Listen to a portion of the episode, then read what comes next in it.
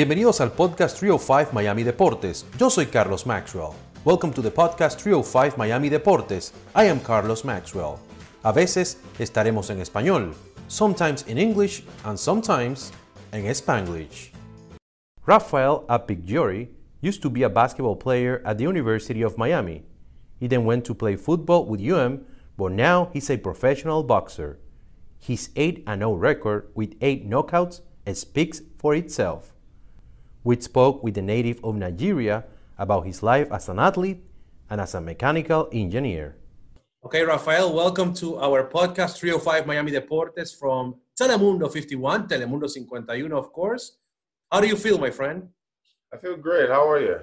I'm fine, thank you. Nice, nice talking to you. Nice um, you.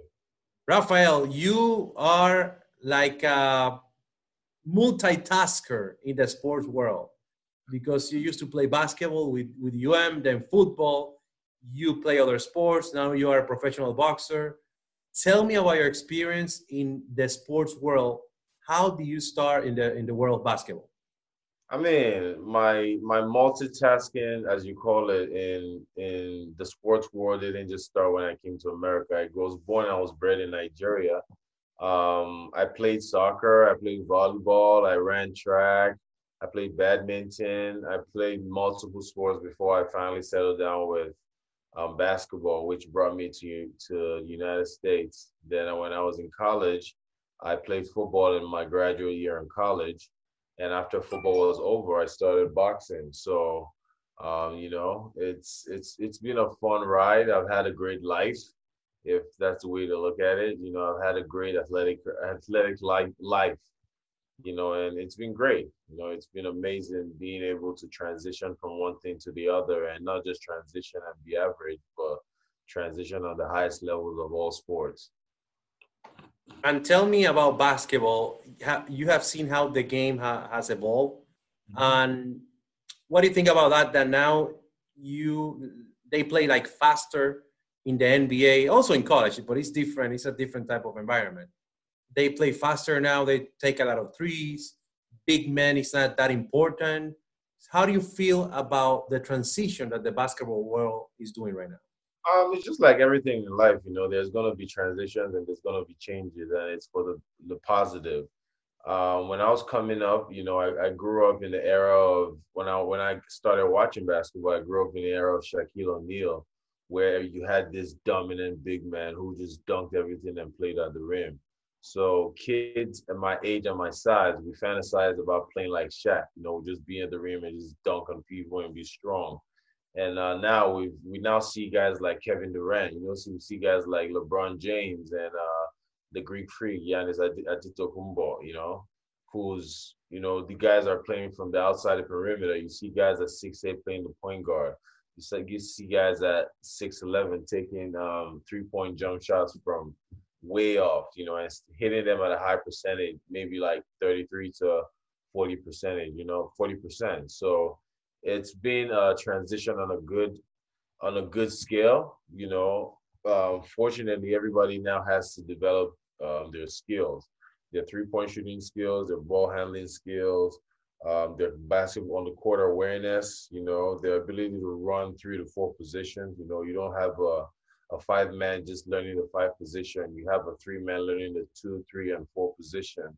And you see someone like LeBron James learning the one, two, three, four, and five position. Yes. that's when you start getting paid a lot of money if you can master those positions, you know.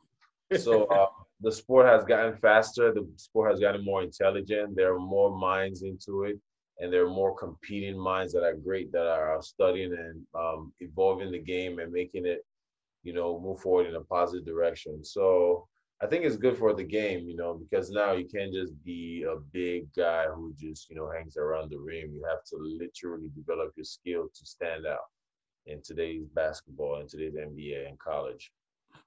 What's your take on, on analytics? On athletics? Analytics. When you say analytics, what do you mean? Like the numbers, like um, you have a lot of people crunching numbers, um, but sometimes those numbers cannot tell you some, yes, you know. Numbers don't really tell you the story of the game, you know. Um, you see a guy with a plus or minus stat, you know. Yeah. Uh, you don't really, he doesn't really tell you if that minus stat was uh, during like a, a, run. You know, like uh, Rondo might come in and it might be during a run or during the period where he had to guard somebody, you know, or who was guarding someone that was a threat. He might have slowed him down and the person might have come out and he might have put in maybe like 15 shots. And, you know, it doesn't really tell you the numbers per se, but it does actually give you a good percentage of uh, a good visual of what the game is like. You know, um, the point, the, the typical analytics is with the points, rebounds, assists, um, steals. I mean, that's that's that's that's regular. You know, that gives a, a basketball player his his stats for the game was effectiveness. But there's a whole lot to basketball than just those numbers. You know, how well do you play with your teammates when you're in the game? How well do your teammates play?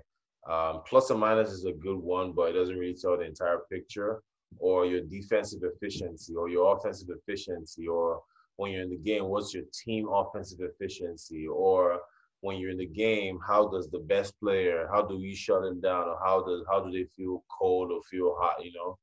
So analytics is great. I mean, it, it helps the player in the off season, you know, when you can really go back and do a reflection of um, kind of what you how how well you've done or what you need to improve on. It's great for the coaches, but it doesn't really tell you the story of the game, and you know, it, it takes away the emotion behind the game sometimes too.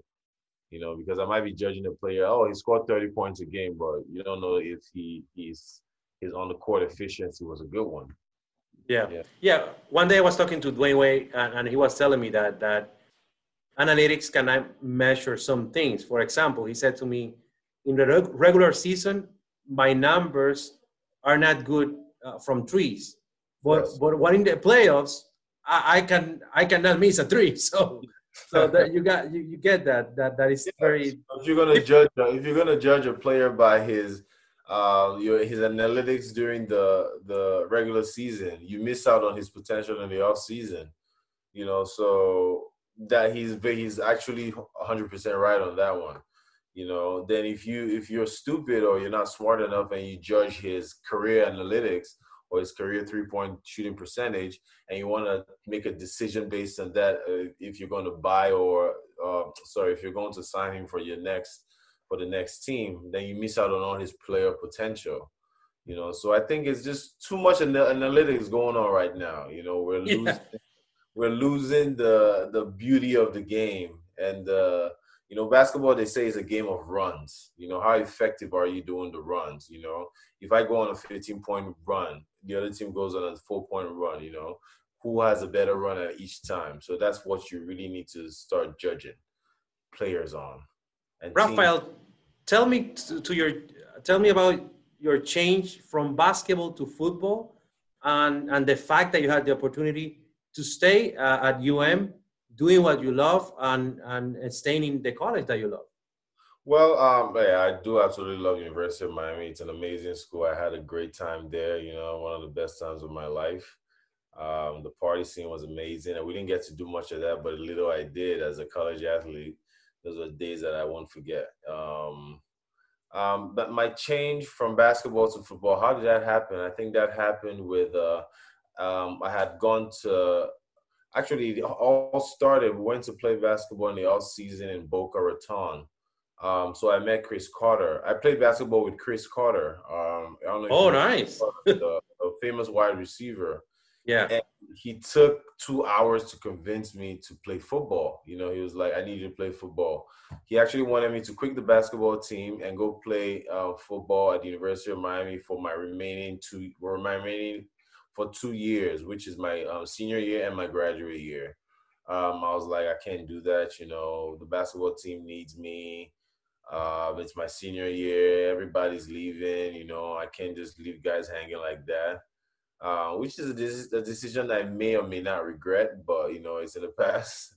Um, I wish I did it, but I'm grateful I didn't.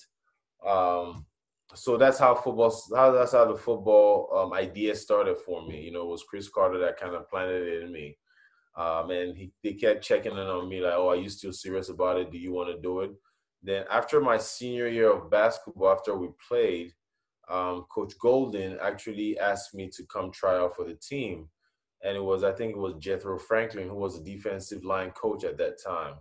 Um, I walked into the football area and he was like, "Yo, you should come play defensive end for me, man. You have long arms." I was like, "Yeah, I have long arms, but I'm not strong." It's like, "Don't worry about that. We got you." Um, so I went in there. Um, I didn't play defensive end, but I played tight end.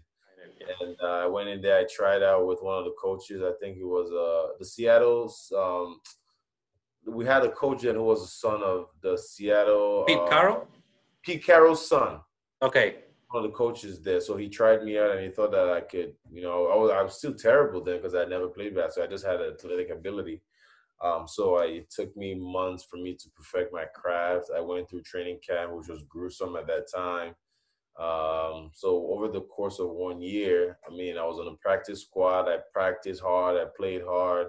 I trained hard after the. Um, I trained hard hard after each practice. You know, I learned the game. I pulled quarterbacks aside to throw me balls. I think I was always on the jugs machine. That was my thing because my hands were not the best at that time, but I got them way better. You know, I was catching everything at one point. I was running routes well. I, I wasn't great at blocking, but I was running routes well. I started running because they put me at wide receiver. I played wide receiver while I was at University of Miami. So I was running most of the deep routes, the, the dig routes, the corner routes, the you know all those little wide receiver routes. Um, so that's when I learned. I, I was always in tune with you know the cornerbacks. You know, I mean, they pushed me hard, but I also pushed them hard. And the big ones always wanted to go against me because I was this big guy. you know, they wanted to always test their speed and strength against the big wide receiver. I was a six foot eight wide receiver in practice every day. Um, so when the season was over, I trained for the NFL Combine. Um, I had an amazing pro day. Um, then I got the call to the Miami Dolphins. So it was great. I mean, it was kind of unheard of for someone to go from the UN practice squad straight to the Miami Dolphins. Um, I was in the Miami Dolphins for training camp. I didn't make the final 53, but that's how my football career ended. It was a, it was the greatest it was the greatest college ending to college athletics that anybody could ever ask for. And I saw, Raphael, that you did a master's degree in mechanical engineering. Yes, you still work at UM, right? Yes, sir. Okay. Tell me about your job in engineering, uh, because I see that you are trying to help save energy and all that. What do you think about the job that you're doing? And I wanted to ask you also, also, um, about the potential energy that we can that we can get from nuclear energy and other type of energies. Um, since you are a mechanical engineer and also helping UM in the energy department in, in that term. Um, yeah, I started working at UM. Actually, working at UM led me to boxing. But uh, uh, so I started working at UM in 2016. Um, they hired me to be the facilities project, which is an um, energy engineer for the UM. So my job is uh, University of Miami has about 88 on-site campuses, 153 of them uh, across the um, Coral Gables, Marine campus, and the uh, medical facilities. So I'm in charge of all the campus, all the buildings on the Coral Gables campus and the Marine campus. My job is to reduce energy. Um, how do you reduce energy? You have to identify projects, um, identify projects, do building uh, um, what do you call it? Uh, uh, what, what's the term?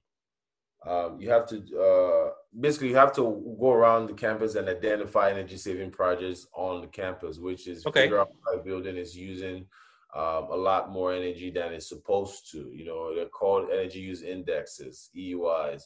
So you figure out, okay, this building for an educational building is using more than it's supposed to use for an educational building in maybe Virginia Tech. You know, how do you reduce energy? You have to look at the light. You have to look at the HVAC, which is 70% of any, air conditioning is basically 70% of any building's energy use. 30% is about, um, around 20% is about lighting and the rest is maybe computers, television or whatever. So uh, my educa- my engineering focus is on in HVAC systems. So um, which is major big air conditioning systems. Uh, you have buildings like the Cox Science building, which is uses a whole lot of outside air. When I say outside air, they don't um, a lot of air for example, medical facilities. Medical facilities do not recycle air. They have to bring in air fresh in, filter it, um, cool it, and push it out of the building. We can't afford to recycle, you know, used up air, but other buildings can do that. So I work on the HVAC side of things, uh, HVAC design, HVAC management, which is where the mechanical engineering comes into part. My, um, I do a lot of uh, analysis on that aspect um, to all all the buildings on the campus. Um, so if a building is going up, I have to do the MEP for that building um, to kind of figure out, okay, are we do we need this big of do, do we need this big uh, HVAC unit? The how much how big is the chiller that we need? How how big is the um, air handling unit that we need, or the pumps that we need? Do we need this big of a pump or do we need this small of a pumps, or do we need these so many small pumps to drive all the um, um, to drive the uh, cool uh, chill water up to the uh, the air handling units. So that's what I do in general. Uh, my job, like I said, is to reduce the energy consum- uh, consumption for the University of Miami's campus to reduce it by 10% every year. So, for example, in 2016, we're paying about $10 million on our on electricity, water, and natural gas bill. Um, we have to cut that down by 10% every year. That's a metric. Um, fortunately and unfortunately, University of Miami has added a whole lot more buildings. We have a 5,000 bed building at the Lakeside Village. Um, so that's going to be a lot, a lot more energy consumption for University of Miami campus. Uh, we just have to make sure that our metrics for measurement of energy systems is going to be in place. So we, we don't want to be using more um, more than we're supposed to in energy management. We added a whole lot of um, new generation systems, um, chill beams, you know, efficient um, um air handling unit systems, you know, efficient pumps, LED lighting. So we're on metric to be a green campus. Okay, mm-hmm. that's very nice. And yeah. tell me about the boxing world. You are undefeated in, in boxing. How do you get to boxing and why is that you are so good, man? You're like six and oh, six knockouts. I'm eight and zero. Oh, it's amazing. Knockouts. Huh? I'm eight and zero oh with eight knockouts. Eight and zero. Oh my God, I'm so sorry. I'm so sorry. My apologies, Raphael. Eight and zero, eight knockouts. What makes you such a good boxer, and how do you get into boxing? Well, um, I got into boxing uh, right after I got released. I, I thought it was about six months after I got released from the Miami Dolphins. Um, I had started working at UM as as an engineer. Um, then I had to go home every day, which was the nine to five wasn't really as fun. I mean, the the life after nine to five wasn't really as fun. You know, you go home every day then you start looking for maybe a bar to go to or you know a party to go to and it was just not for me you know. I didn't really know what to do with all the time that i had on my hands you know. I go to work in the morning i come back home and i'm just sitting down you know. It wasn't the lifestyle wasn't for me you know. I was all, all my whole life i've been used to going to class and going to train and going to the weight room. So i had to i had to, that's how box, boxing started for me. Um, i I went. I started boxing as a workout. I started. I met up with Mickey Damos, who was I don't know if you know Mickey Damos, but he's the he was a University of Miami boxing coach for the um, okay. not for the not for the um, varsity squad, but for the um, I think the club boxing coach. Okay. Um, so he had a gym up in North Miami, which I used to I went to to start kind of like working out. So he kind of thought that I I could he thought I had a potential for boxing um, as a as an amateur at least. So that's how I started boxing as an amateur, and uh, within a year, I, I started boxing in February of 2016. By October 1st, I had my first amateur fight of 2016 and uh, I fought amateur for about a year. I, I had about 14 amateur fights. I lost one of my I lost my first and only fight in the Golden Gloves. Um, so I mean, I that my last amateur fight was I think was in November of 2017. After 14 fights, then I met Glen Johnson, who was a former um, IBF and WBA light heavyweight champion of the world. Then I started working with him as my professional coach. So he kind of transitioned me into the professional game, and uh, I've been six and zero. Oh, I've been eight and zero oh ever since I started training with him. Wow, amazing. And tell me, about your goals in the boxing world and for the city of Miami. I know you want to bring more boxing here to South Florida. Um, tell me about your goals uh, as a boxer and as a person that wants to bring more boxing to Miami.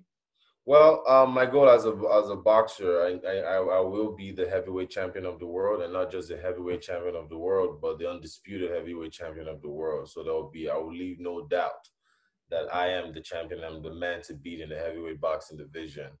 Um, if I can do that, you know, I think that would bring some pride to the city of Miami. I don't think Miami has ever had a, a native local heavyweight champion. Um, maybe when Muhammad Ali was training here at the Fifth Street Gym, you know, but he always he was from Louisville. You know, he wasn't a Miami native. Um, that's my goal. Um, I, ha- I have a I set a goal for myself in 2018 to be that in four years. Um, that four years is going to run up in in December of 2021, actually September of 2021. Um, so by September of by December of 2021, I need to be a, contender in heavyweight boxing, knocking on the door of anybody that's holding the belt at that time, be it Anthony Joshua, Pulev, Deontay, Tyson Fury, whoever is holding the belt at that time, I will be challenging for it. Uh, the goal is for I mean, we all know how boxing works, you know. I, I want the city to be behind me. And I'm not just going to be the only one that's going to be calling for that belt. The entire city of Miami should be calling for that belt because the belt was not just going to belong to me. It's going to belong to the entire city of Miami, you know, and Miami and Florida, South, um, Fort Lauderdale and the entire city of South Florida. Um, so that's the goal, you know. I my goal is to bring a world title fight to the AAA, the American Airlines Arena, the BB&T Center, or even the Hard Rock Stadium, you know, where it's a 80,000 capacity crowd. You know, I mean, it's not just going to be one fight. Hopefully, we can bring Las Vegas. There's no reason why we should be flying to Las Vegas to have fights when Miami holds everything the people, the arenas, the vibe, the valor, everything that any other major city that has war title fights is host. Um, there's no reason why we shouldn't hold that when we have the facility, we have everything for us to to own boxing, not just have boxing here, but own boxing. And I believe that if I when I succeed, every there a whole lot of people under me and behind me, a whole lot of kids would also want would also be driven. You know, if you go to Tropical Park Boxing, you see a lot of kids, you know, who are boxing and super talented. I mean, you see guys like Mikey um, uh, Placeres, you see a, a kid like uh, Ryan Ranciva, you know, these guys are really good, 13 and 15 year old kids. Amazing, you know, their skill level. I mean, if they were just as big as me, I would tell you that they would probably beat me, you know, with how skilled they are as boxers at their age, you know. And there's so many kids like that who have those that talent, but because the city doesn't really give them that that uh, platform to accomplish those dreams, over time they just sweep it by the wayside. And we have other cities like new york or detroit beating us in boxing. That should not happen you know? Sure sure. No no and we have everything here uh, uh yeah, like you say and and we have a lot of talent. For example teofimo yeah. lopez i remember he's I, I used to talk yeah. to his dad. Yeah. And i used to work work out here in davie and and his dad was telling me he's gonna be a world champion. You'll see yeah. and the other day he texted me he said you see you see i told you Actually, I remember uh, I went to Teofimo just came. From, I was an amateur when Teofimo just came from the Olympics, and we had a. He was cool, man. Super. That was the first time I met him. Actually, I, I didn't know who he was because I just got into boxing, and we had a good conversation, man. Super down to earth guy. You know, he told me a whole lot of things about himself that I didn't even ask. You know, that I really appreciate that he shared. He probably doesn't. I mean, he probably doesn't remember those conversations, but you know, I knew that he had it just from having those conversations. His I mean, at that time, I'll be looking like, man, what's wrong with this kid, man? You know, you think, um, but now I can see how that confidence at that time got him to where he is. You know, he's a kid that dares to to be great, and uh, you know, right now he's my inspiration because everybody needs to dare for greatness and challenge greatness to be great. And sure, sure. I, I, hope we can do an interview one day, the three of us. I can interview you, you two in a, in a gym and you can give me some lessons. What do you think? That would be great. Come to our gym, Body and Soul here in Coral Gables. You know, it's a nice boxing gym. You know, I love the place. Um, you come to meet. Uh, we have an amazing team of fighters. You know, we have Malik Lewis. We have uh, Uh, Courtney Jackson He's a 19 and one. Uh, uh, I think it's a super featherweight, 140 pounder. Um, he's he fought Maurice Hooker. His only defeat was against Maurice Hooker for the WBO belt. Uh, wow. we have we have a good number of guys who are challenging for big things, you know, and you know when I'm at the city of Miami will be great at boxing. That I can tell you. You know, you know the way um, LeBron James came here and everybody went crazy for basketball. Boxing is in in three years. Miami is going to be that way for boxing and it's gonna come out of nowhere. You know, it's gonna be like, wow, how did this happen? When did this happen? You know, and it's gonna that it's come, it stays and it stays forever. You know, we can definitely compete with Las Vegas and take all their market and bring it here to Miami. And you're gonna make it happen because I see your tenacity, Raphael, and and your work ethic and and how you wanted to do more. You all, you always want more, and that's very important, I believe. Yes, I mean, if I die today, God will be. I'll, I'll, have a lot of stories to tell God that I did. You know, so yeah, um, you have to always want more. You know, there's there's more to be accomplished. There's more to be had. There's more to there's more to achieve. There's always more. You know, you can no matter how much you earn, you always have. Even when you're in the top two, you want to be number one, and when you're number one, you want to be undisputedly number one. You know, so there's always more to achieve. Yes. Finally, Raphael, your message to, to the young generation and to the kids that are listening to the po- podcast and, and want to be athletes, want to be professional athletes, or or want to be an engineer also, like you. Yeah. Well, um, I'll tell you this, you know, um, dream and every every every a dream only stays a dream if it's if you keep it at home or keep it in your mind. You have to go out there and achieve it. You know, the first step to accomplishing a dream is to take it is to take the first step, literally. You know, um, you have you want to be a boxer, go be a boxer. If you want to be a basketball player, go be a basketball player. You know, I started basketball on the streets, literally. You know, I went to a, a, a basketball. I went to a bad Nigeria. I, I feel like playing basketball. I went to a basketball gym. I counted about 70 people, and I was the worst basketball player out of all 70 people you know, I worked my way to be number one from that basketball court. I was the best player. Then I went to another gym, and that's how it started for me. You know, I played basketball, and I played at the highest level to University of Miami. Um, I I dreamt of becoming a football player. I literally walked onto the University of Miami football team. I counted all 115 of the players, and I was the worst one of them. And within a year, I was in the Miami University. I was in Miami Dolphins squad. I was a professional football player. You know, I got myself. I, I dreamt about being a, a boxer. I walked into the gym and I was literally the worst boxer in the gym. That's including the people who just train to be to work out. You know, and wow. I worked my way. And this is I'm talking about the regular women and the girls who just go there for a workout. I was terrible you know, and I just worked my way in within four years, I'm here knocking on the doors of world champions, you know.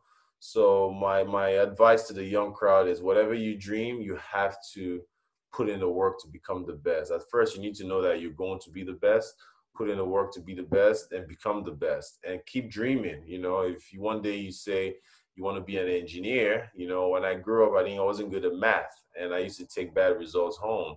And the oh, advice wow. my dad told me was every day you wake up, solve a solve a math equation. You know, I did that and I realized that I was the best at math. And that's how the engineering came in for me, you know. And I became an engineer. I have a master's degree. I also have a second degree in economics. You know, I'm a certified, I'm a licensed engineer in the state of Florida. You know, and maybe one day I'm going to say I want to go to law school you know, and I go to law school and I become maybe one of the best lawyers in all of America, you know. Wow. So keep dreaming and keep accomplishing. That's what I'll tell my uh, anybody that's listened to this podcast. You can be anything you want. This is America. It's a great country that will give you the opportunity to be anything you want, and you need to take advantage of that. You know, be whatever you want. Dream hard and work hard to be to be that. You know, that's Thank- that's the only advice I can give the, the young ones right now. Thank you very much, Raphael, for your time. I hope we do it again. And thank you for your tenacity and also for teaching uh, the young generation to, to do their best, you know, and, and try to accomplish their goals. Thank you so much. Thank you, Mr. Carlos. Have a great day and enjoy the rest of your week. Thank you. Muchas gracias por haber escuchado este episodio de 305 Miami Deportes. Until next time.